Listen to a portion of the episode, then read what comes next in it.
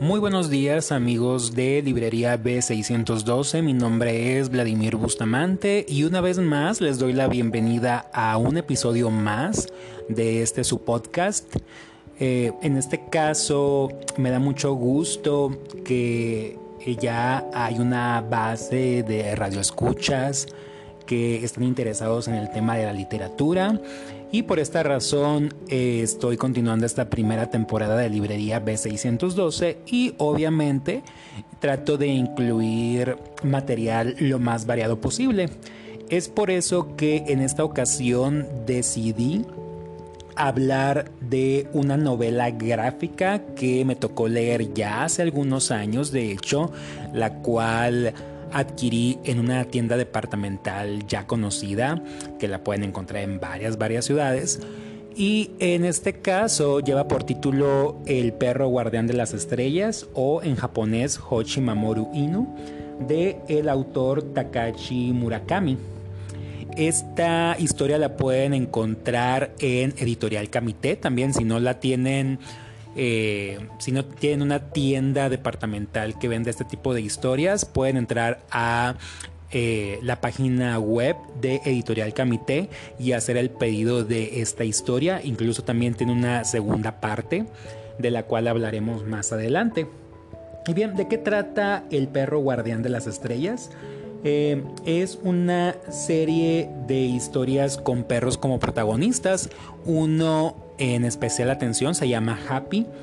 Y eh, esta serie de historias tuvo un éxito rotundo en su país natal, Japón, y eh, se convirtió en uno de los libros más emotivos, pues obviamente al tratarse de mascotas y de perritos, a quien no le llega a sacar una lágrima cuando estos animalitos llegan a mostrar los eh, sentimientos más nobles.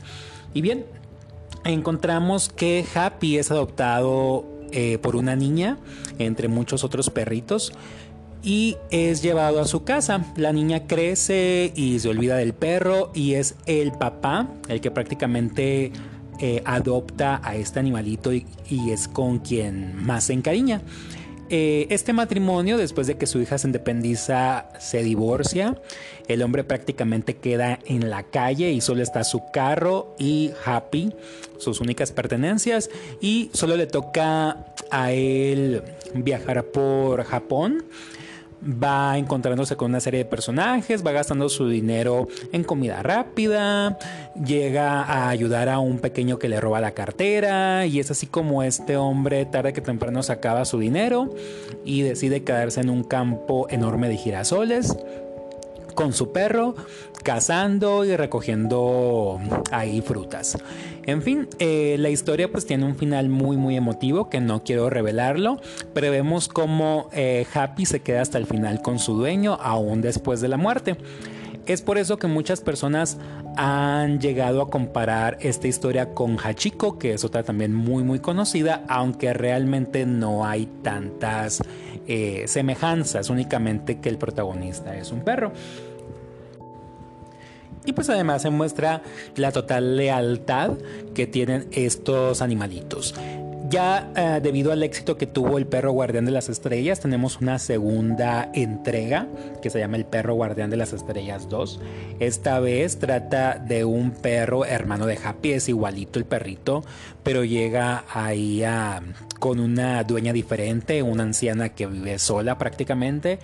Y es una historia también muy muy bonita, muy emotiva, que incluye otros personajes y también eh, una serie de mascotas que aparecen eh, en la vida de, los personajes secundarios.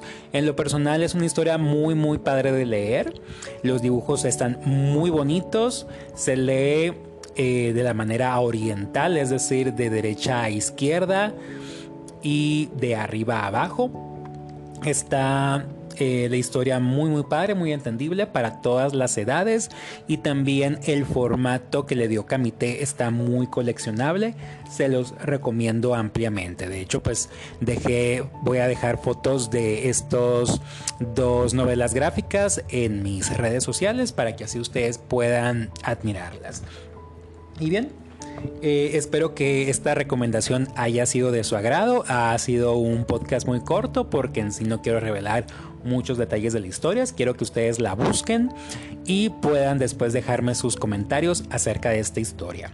Igual si ustedes conocen otro tipo de novelas gráficas, me encantaría escuchar sus comentarios, sus opiniones y en fin.